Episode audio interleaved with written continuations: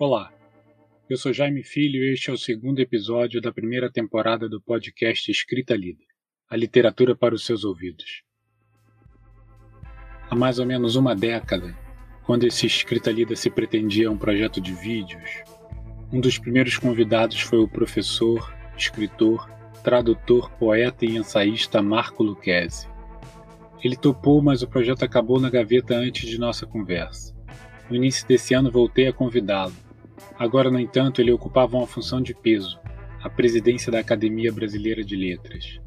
Desta vez, uma crise de saúde mundial nos atrapalhou os planos. Na última semana, voltamos a nos falar e, assoberbado, ele perguntou se poderia gravar apenas a leitura, acenando com a possibilidade de conversarmos mais adiante. Aceitei. Aceitei porque vivemos em um tempo obscurantista, de menosprezo à cultura, de flerte com o que de mais nefasto e cruel pôde produzir a história do país. E nesse momento, são homens como Marco Lucchesi, aqueles capazes de iluminar os caminhos da restauração, para que a gente possa lembrar não apenas de nossa resiliência, mas também de nossa bondade. O Brasil sempre foi um país perigoso. Essa frase de Tamar Vieira Júnior, dita no episódio anterior deste podcast, ficou ressoando na minha cabeça por algum tempo e me bateu mais forte quando o programa estava pronto para ir ao ar por conta dessa história aqui. Aqui no Brasil, um menino de 12 anos conhece muito bem a humilhação e a covardia de ataques racistas, mas também teve a oportunidade de se fortalecer com um apoio amplo e solidário. No fim de maio, Adriel foi atacado por racistas em seu canal no Instagram, criado para compartilhar o prazer pelos livros. Na lógica covarde dos agressores, o prazer pela leitura não cabe aos negros, é privilégio de brancos. Tanto o Adriel quanto João Pedro, como Miguel, eu coloco na mesma estrutura que o senso comum racista brasileiro enxerga a criança preta aqui no Brasil. Esse é Rodrigo França, ator, diretor teatral e autor de O Pequeno Príncipe Preto, um dos primeiros a se posicionar contra os ataques dar suporte ao jovem Adriel e potencializar sua força. João Pedro e Miguel, que ele também menciona, são outras duas vítimas, essas fatais, do racismo estrutural brasileiro. A criança preta brasileira, ela tem sua infância respeitada até os cinco anos, a sua inocência respeitada. Esse menino preto, quando, quando avança dos cinco anos, ele passa a ser desumanizado, objetificado, coisificado. Com Adriel não seria, infelizmente, diferente. O racismo ele, ele é, um, é um atropelamento interno, né? E que, e, consequentemente, se leva esse trauma para a vida. Agora, é, é, delicioso encontrar um, um, menino que tem uma família a partir de uma mãe é, que também faz esse trabalho de potencialidades faz o trabalho de força e de investimento de tempo, investimento financeiro para que esse menino ele seja ainda uma criança que vai produzir e contribuir positivamente para a sociedade, que dirá quando virá adulto. É isso, encontrei um, um menino com bases sólidas que a gente não vai encontrar em muitos adultos e, e que tem uma visão puramente coletiva, que quer contribuir, que tem uma, uma, uma, uma noção do que, que representa para a sociedade a partir do seu, da sua rede social, de estimular a literatura, num país que é avesso à leitura, você tem um menino preto, sabe, da periferia, falando, não, leitura é importante. O, quanto de, de, de, de, benéfico essa criança está fazendo para a sociedade. E aí tem o contraponto, né? O quanto você tem parte da sociedade que que não quer que meninos como Adriel já sejam potentes, já tenham seu protagonismo tão latente. Adriel reagiu aos ataques com diplomacia, compartilhou sua resposta e se recolheu. A dinâmica das redes fez o resto. Naquele mesmo dia, ganhou 60 mil seguidores e hoje, enquanto gravo esse episódio, eles já se aproximam dos 850 mil. A reação ao ódio tornou o menino Adriel provavelmente o maior influenciador digital de cultura do Brasil. Como eu acreditei nos meus sonhos, eu consegui realizar. Então, essas, essas pessoas precisam acreditar nos sonhos e nelas mesmas. Uma semana após os ataques, os caminhos de Adriel e Marco Lucchese se encontraram. O menino recebeu em sua casa, em Salvador, uma caixa de livros enviada pela Academia Brasileira de Letras, presidida por Lucchese. Nas duas pontas daquela história estavam dois amantes da literatura que, cada um a seu modo e com histórias de vidas próprias, trabalham para incentivar a leitura no país. Na matéria do JN que os unia, o professor louvava o jovem leitor. Você, Adriel, nos dá um horizonte de esperança, porque você nos dá sonho no momento em que vivemos grandes pesadelos. Você defende a cultura enquanto outros bárbaros em muitas cidades do país, em pontos de decisão, têm orgulho da própria ignorância. Se você já se pegou chorando diante do Jornal Nacional, vai entender o impacto que essa matéria teve sobre mim. Fui abatido por uma tristeza avassaladora a ponto de considerar não publicar esse episódio. Depois, entendi que não, era o contrário. É a luta contra os bárbaros de que fala Marco Lucchese que nos impedirá de sucumbir. Eles, os bárbaros, têm pavor aos livros, ao saber, ao conhecimento. Não entenderam ainda que não adiantará botar abaixo bibliotecas ou reescrever a história nos livros didáticos. A vantagem é nossa. Adriel está no nosso time. O Adriel é um menino realmente admirável, porque é, ele é, respondeu com tudo aquilo que não houve da parte de seus agressores: inteligência, um sentimento de orgulho, de oportunidade e de clareza. O Adriel usou aquilo que está faltando muito ao Brasil: armas culturais. É provável que o maior prazer do escritor seja mesmo ser reconhecido por sua obra. Mas algo diferente acontece quando o leitor, diante do texto, pensa: eu gostaria de conhecer quem escreveu isso. No caso de Lucchese, esse laço é humano, demasiadamente humano. Você vai ouvir agora um trecho do livro A Memória de Ulisses, lido pelo editor e ator André Marinho e lançado por Luquez em 2006, e vai entender o que é esse fator humano do qual eu falo. Do correio chegou certa vez uma carta inesperada. O remetente? Desconhecido. Trazia duas epígrafes. A literatura é a irmã gêmea da liberdade, e, para tirar o homem do erro, é preciso dar, não subtrair. Simpatizei de imediato com as duas. Pertenciam ao rol de minhas certezas poucas, a defesa radical da literatura e da liberdade, e uma antiga e sempre nova consideração de um grande poeta que disse: Donde no hay amor, ponga amor e sacará amor. Mas qual foi a minha surpresa quando voltei com maior atenção ao remetente? A carta era de uma penitenciária do estado de São Paulo estava endereçada no meu nome. Trazia uma proposta que me surpreendeu. Um prisioneiro desejava livros. E havia um entusiasmo, uma demanda, uma energia realmente novas para mim. Que fossem livros de ensaios, poemas, aventuras, livros de todos os quadrantes, policiais, filosóficos, seriam todos destinados à biblioteca, cujo acervo era de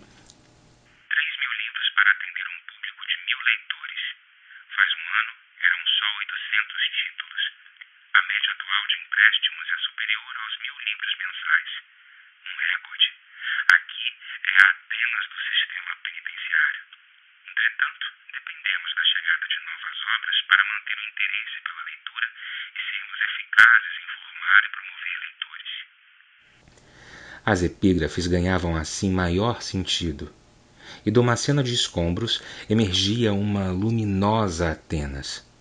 Para Rafael, este será seu nome provisório, não estando eu autorizado a revelar-lhe a identidade, é algo maravilhoso ver o que a leitura é capaz de produzir.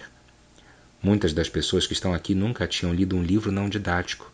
Os primeiros livros são sacudidas existenciais e pensar que, para muitas secretarias de educação, uma vintena de livros didáticos e desatualizados constituem uma biblioteca.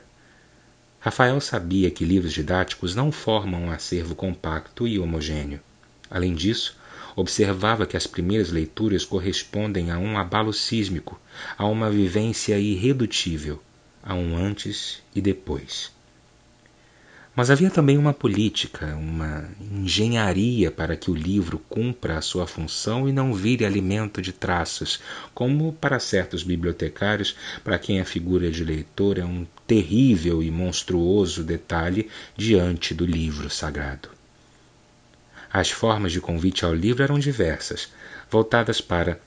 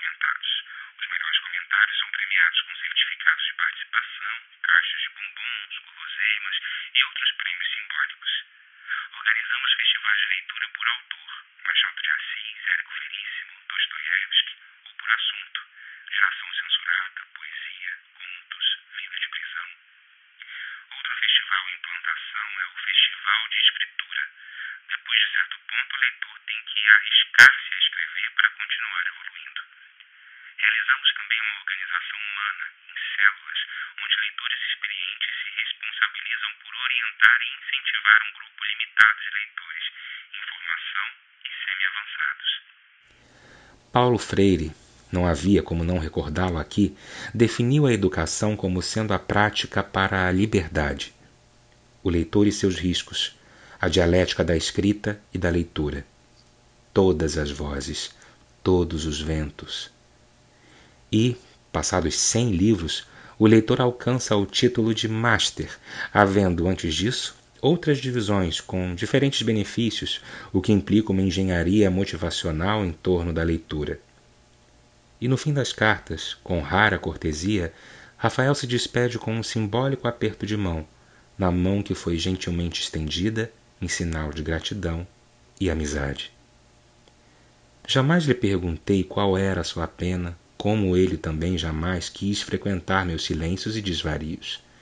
E contudo, por razões de honestidade, Rafael achou que devia sublinhar mais uma vez sua condição prisional. É justo esclarecer que estou, sou preso, não sou funcionário. Respondi que não somos frios burocratas, fantasmas, ideias abstratas. Levamos adiante, cada qual a seu modo, o rude ofício de viver. Obrigado, Rafael. Eu também não sou funcionário. Demos vazão a sonhos e inquietações. Eu lhe admirava a coragem e o entusiasmo, superior ao de tantos intelectuais, ou menos, que, mostrando-me devedor de seu trabalho por incluir-me num projeto que alargava a minha humanidade e a dele, a nossa possível.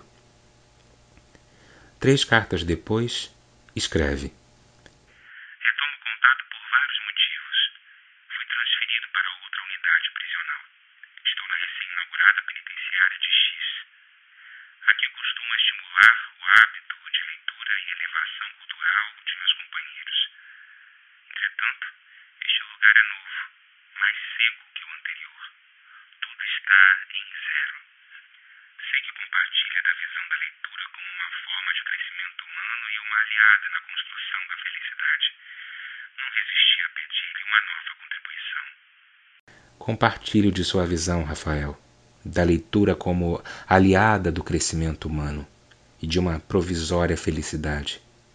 Compartilho. Minha vida repousa inquieta nessa esperança. Dostoiévski e Machado devolvem-me de mim para o outro e me libertam. Depois disso, perdemos o contato. Não procurei saber sua idade, seu rosto, sua história porque a força de Rafael adivinha da expansão de uma ideia, e isso era bastante. Certa vez, disse-me Mário Francesconi, que olhar para o céu devia ser feito sempre a dois. A tarefa individual podia ser perigosa, muitas vertigens e infinitos.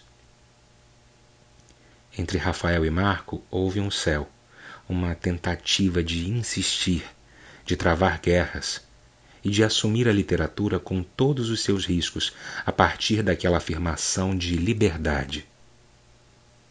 Não sei onde estará hoje Rafael, mas tenho como certo de que devemos enviar muitos livros às penitenciárias, abarrotá-las de livros e mais livros e outros e mais volumes, de modo que não houvesse um só lugar para os presos, transformando as carceragens em vastas bibliotecas, corredores luminosos, cheios de fotos, quadros, grafites, mantidas por uma legião de leitores a formar um longo poema de amizade entre os homens.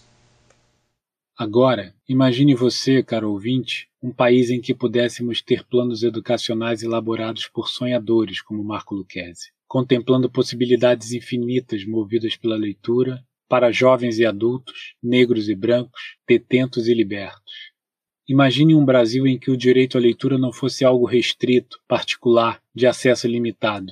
Imagine um país em que pudéssemos ter céus contemplados e construídos por duplas como Marco e Adriel, onde o saber não fosse entendido como afronta, mas com orgulho. Imagine um território onde o alargamento da humanidade fosse promovido em grande escala. Imagine. Em 2017, quando havia sido eleito há pouco o mais novo presidente da ABL em 70 anos, Marco Luquezzi fez uma de suas visitas habituais ao complexo penitenciário de Jericinó, em Bangu, na zona oeste do Rio de Janeiro. Lá, ouviu de um detento. Agora que você é presidente da Academia Brasileira de Letras, nunca mais vou te ver? As aulas e visitas à escola penitenciária são definidas pelo professor como escolhas existenciais e jamais foram abandonadas.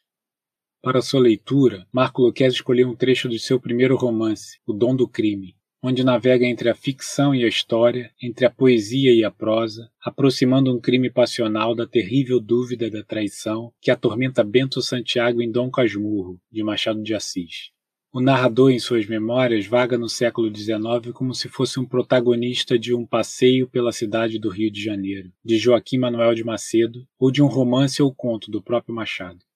Viagem, permitam-se. Com vocês, Marco Lucchesi. Um crime, um sobrado, um delírio.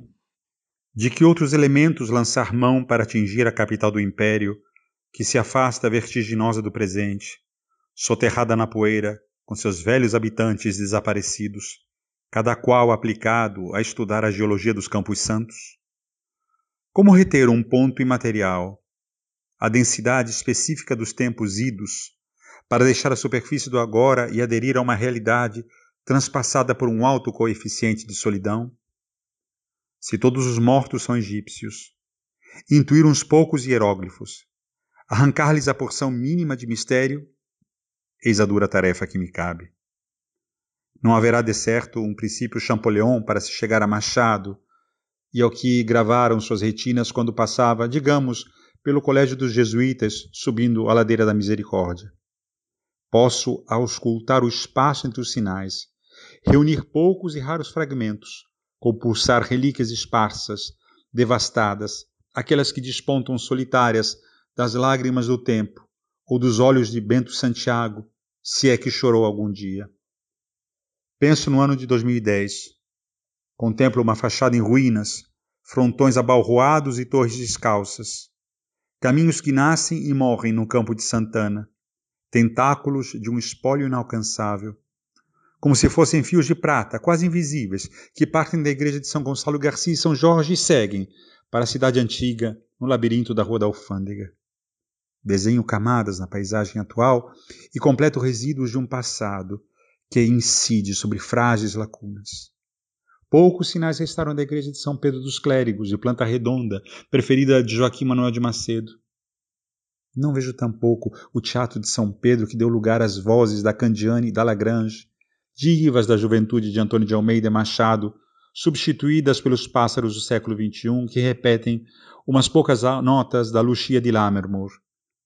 Adivinho quanto se perdeu e procuro devolver o que posso, como a igreja que deu o nome ao campo de Santana, demolida em 1857, a cuja volta se dava a festa do Divino em pleno sábado de Aleluia, com danças, leilões de prendas, fogos de artifício. Uma cidade árdua à corte mais fácil de sair que de entrar. Como reconhecê-la? Morros destruídos, aterros naturais ou provocados. Ler a história da cidade é como examinar a cena de um crime, partindo de seus últimos vestígios. Preciso distinguir a série de camadas sobrepostas, as tramas da composição, o conjunto de provas, álibis inesperados e atenuantes. Mas não alcanço o móvel e a autoria, pois que são tantas as partes envolvidas. Sei apenas que houve um crime no corpo da cidade, uma ferida aberta. Alguns becos e artérias resistem temerosos, testemunhas de um segredo de sangue guardado a sete chaves, um traço de perfídia ou de melancolia. Sei que é impossível escrever a história. Como traduzir os escarlates matinais da Guanabara, vistos do morro do castelo, quando as gerações futuras decidirem arrasá-lo, como tudo leva a crer? A imponência intraduzível da velha Sé e o frescor das águas claras da Carioca? Nada. Mil vezes nada. Não me resta senão intuir o que o futuro será capaz de preservar. Imagino o rosto incerto da história. Nada sei de seus olhos compridos e difíceis. A história terá olhos marítimos. Tudo deságua nas vagas do tempo, numa praia de Botafogo ideal, em cujas ondas se afogam centenas de escobares levados pela correnteza ou pelos olhos frios de uma deusa. Para Louis Blanqui, os infinitos parciais se abismam no grande infinito, tal como os rios no oceano. Tenho diante de mim a vida de um casal que devia ficar esquecida, não sendo mais que um traço no Atlântico de nomes de que é farta a cúria metropolitana. Não fosse um detalhe irreparável que os distingue para sempre de outros milhares de casais. Um crime, um delírio.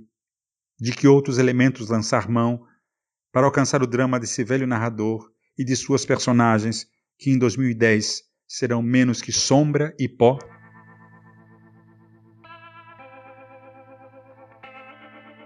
A partir desse episódio, o Escrita Lida conta com uma coluna chamada Aos Pés da Letra, onde a professora Rosângela Dantas Lopes dá dicas de como e por onde encarar alguns autores ou livros, clássicos ou contemporâneos. Rosângela é professora de língua portuguesa em uma escola pública do Rio de Janeiro e vai reproduzir aqui algumas das estratégias que utiliza em suas aulas, tornando essa introdução o menos complexa e empolada possível. E na coluna de estreia, O Caminho das Pedras para a leitura de Machado de Assis. Aos pés da letra. Olá, e hoje eu vou falar um pouco sobre ler Machado de Assis. Para se aproximar de um autor como Machado, é fundamental tirar dele todo esse peso acadêmico. Por exemplo, todo mundo já ouviu falar pelo menos uma vez na vida da ironia machadiana, mas poucos leram um trecho de suas narrativas irônicas, da realidade oitocentista que atravessa sua escrita. Machado de Assis vem sendo descoberto, e quanto mais escura fica sua pele, mais claro fica seu texto. Então, é importante despir o autor de toda essa teoria, pegar Machado e ler, ir ao encontro de sua prosa. Esquece todos os chavões. Uma boa dica é começar pelos contos. Não por se tratar de um texto menor, mas por uma estratégia temporal. Quanto antes o arrebatamento, mais rápida será a desconstrução desse autor. A narrativa de Machado de Assis quase que nos convida para uma conversa. Seus narradores confessam suas histórias, relatam o momento, contestam a sociedade. É assim que me sinto lendo este autor, ali, na Missa do Galo, com a intimidade que Nogueira cria comigo para narrar sua história. Ou na discussão absurda sobre Adão e Eva, quando ficamos diante de um dilema na Igreja do Diabo, ou até mesmo sucumbindo à sua descrição sobre os ofícios e aparelhos da escravidão no conto Pai contra Mãe. Para ler Machado de Assis, temos que começar a ler Machado de Assis. Esse foi o segundo episódio da primeira temporada do podcast Escrita Lida. Você, ouvinte, deve ter notado que este episódio difere em estrutura do anterior. Ele parte de uma situação violenta para homenagear dois personagens luminosos de nossa cultura. Adriel Oliveira e Marco Lucchesi nos mostram que é tolice cairmos no discurso vazio de que a humanidade não deu certo. Quem deu errado foram os covardes, os racistas. Aceitar que não somos suficientemente humanos é nos equiparar ao indizível, ao abjeto. Como dizia José Saramago, pertencemos à tribo da sensibilidade e seguiremos nela. O Escrita Lida tem produção, entrevistas e roteiros de Jaime Filho, arte João Everton, site Magde Blaiselme, edição e mixagem Outsider Produções. Esse episódio utilizou áudios do Jornal Nacional da TV Globo. As notas de pé de página estão em escritalida.com.br. Compartilhe o podcast com seus amigos. Se quiser sugerir leitores convidados para os próximos episódios, comente no perfil do Escrita Lida no Instagram ou mande um e-mail para contato@escritalida.com.br. Até o próximo episódio. Boas leituras. Tchau.